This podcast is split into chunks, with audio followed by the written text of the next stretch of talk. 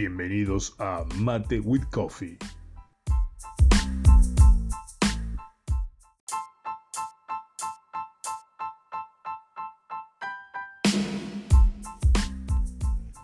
En este segundo podcast vamos a escuchar sobre la naturaleza del análisis del entorno interno, el contexto del análisis interno, la creación de valor, el reto del análisis interno, los recursos, las capacidades y competencias centrales, los recursos tangibles e intangibles, las capacidades y competencias central.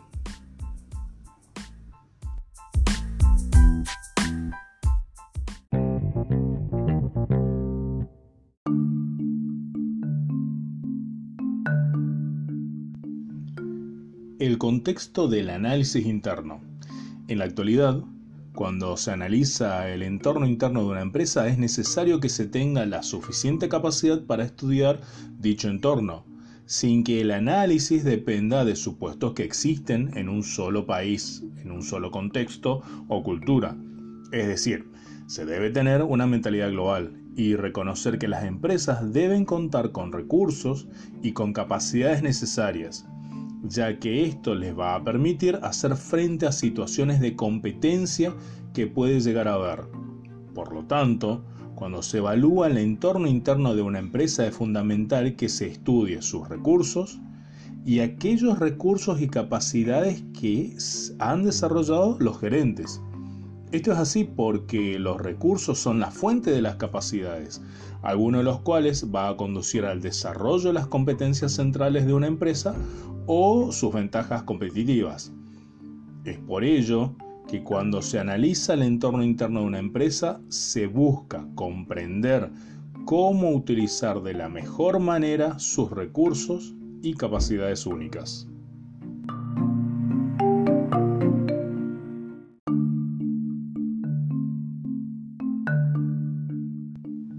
La creación de valor.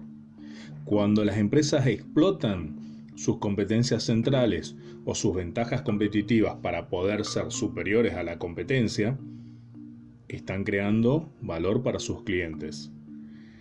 Este valor se mide según las características de desempeño de un producto, así como aquellos atributos por los cuales los clientes están dispuestos a pagar. Por lo tanto, para que la empresa pueda crear una ventaja competitiva es necesario que proporcione a los clientes un producto con un valor superior, o sea, mejor calidad y diseño, al que le pueden llegar a proporcionar los competidores. Las empresas crean este valor, formando productos innovadores para el cliente, utilizando de manera menos costosa sus recursos y capacidades. Por ello, si no son creativas y no utilizan de la mejor manera sus recursos y capacidades, no generarán valor para el cliente y por ello podrán ser superados por la competencia y tener un desempeño decreciente.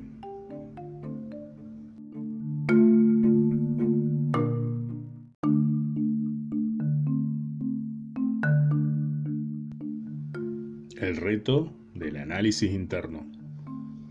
Las decisiones estratégicas que toman los gerentes en cuanto a recursos, capacidades y competencias centrales de la empresa no son rutinarias, ya que al tomarlas deben tener en cuenta cómo la incertidumbre del entorno, la complejidad y los conflictos internos de la organización influyen en la capacidad de la empresa para obtener rendimientos superiores al promedio.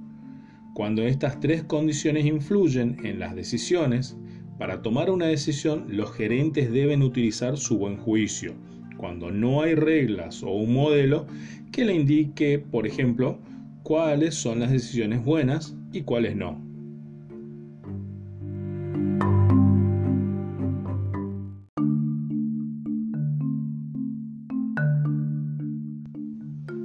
Recursos. Los recursos son las fuentes de capacidades que tiene una empresa y que son agregados con el fin de crear estas capacidades. Estos recursos pueden ser tangibles o intangibles. Los recursos tangibles son los activos de la empresa que se pueden ver y cuantificar.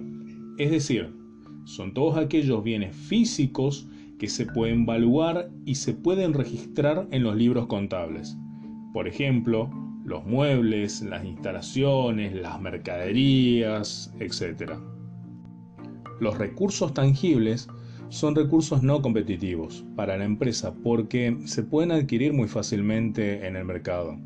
O sea, no cuesta nada conseguirlos y por lo tanto, sin ningún esfuerzo, lo puede obtener tanto la empresa como la competencia. Es por ello que estos recursos no nos aumentan la competitividad. Si la empresa desea ser competitiva y obtener una ventaja competitiva frente a su competencia, debería lanzar, por ejemplo, un producto diferenciado, para que la demanda la prefiera más a ella y no al resto. Por otra parte, tenemos los recursos que son intangibles. Son aquellos activos que, si bien la empresa no los puede ver y registrar, son los que, en definitiva, aumentan su competitividad. Esto es así ya que tienen un valor subjetivo debido a que forman parte de la historia de la empresa y que se han acumulado con el tiempo. Por lo tanto, la competencia puede llegar a conocerlos, pero nunca los puede copiar, porque son propios de la empresa. Estos valores subjetivos o recursos intangibles son más importantes que los recursos tangibles, ya que le brindan competitividad sostenible y pueden ser, por ejemplo, la calidad o capacidad del gerente, el posicionamiento de la empresa en el mercado, la atención al cliente, el servicio postventa, la trayectoria de la empresa, la capacitación de los recursos humanos y la cultura organizacional.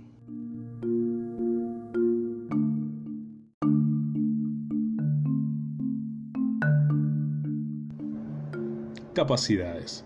Como solamente los recursos intangibles brindan competitividad, todos ellos son los únicos que se canalizan hacia capacidades. Pero para que se transformen en capacidades, la empresa debe tratar de que estos recursos intangibles sean positivos. Por ejemplo, mejorar su atención al cliente, capacitar mayormente a sus empleados.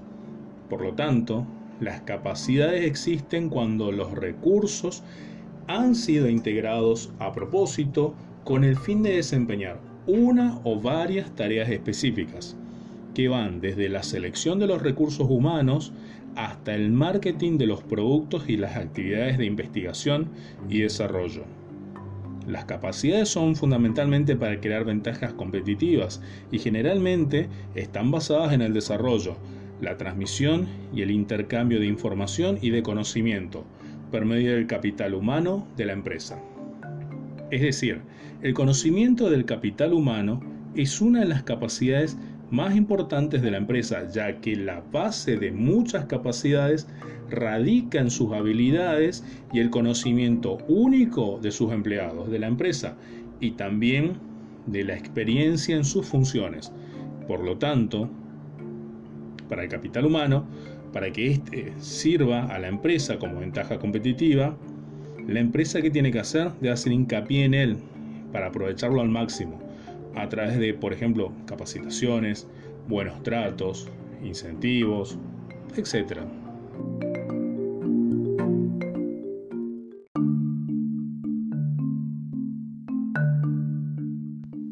Competencia central. Son aquellas capacidades que le sirven a la empresa como fuente de ventaja competitiva frente a la competencia la empresa entonces elegirá como capacidades que le sirvan de competencia central aquellas actividades que desempeña especialmente bien.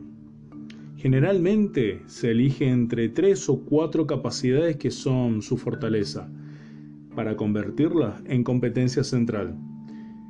De este modo agregan un valor único a sus productos y servicios. Es decir, si bien toda competencia central es una capacidad, no toda capacidad es competencia central, ya que para que esa capacidad sirva de fuente de ventaja competitiva, debe tener un valor de competencia dentro de la empresa, es decir, un valor potencial o positivo. Por ejemplo, cuando la empresa puede tener un servicio de postventa, pero si no es apreciado por el cliente, no es un recurso positivo y por ello no se convierte en una competencia central. Ahora bien, ¿cómo se construyen estas competencias centrales? Para identificar y determinar qué capacidades serán competencias centrales, las empresas usan los cuatro criterios de la ventaja competitiva sostenible y también usan el análisis de la cadena de valor cuando eligen qué competencias crean valor y qué se debe mantener, mejorar o desarrollar. ¿Cuáles son estos cuatro criterios? Primero, los criterios para la ventaja competitiva sostenible tenemos las capacidades que son valiosas. Las capacidades que son valiosas permiten aprovechar las oportunidades o neutralizar las amenazas que están presentes en su entorno. Luego tenemos las capacidades singulares, que son aquellas que muy pocos o ningún competidor posee. Ejemplo, hay pocos que tienen una buena atención al cliente, y eso es bastante cierto. Capacidades costosas de imitar son aquellas que otras empresas no pueden desarrollar con facilidad ya que lleva mucho tiempo, por ejemplo, la capacitación de los recursos humanos o el desarrollo de la cultura organizacional. Y por último, tenemos las capacidades que son insustituibles. Son aquellas que no tienen un equivalente estratégico.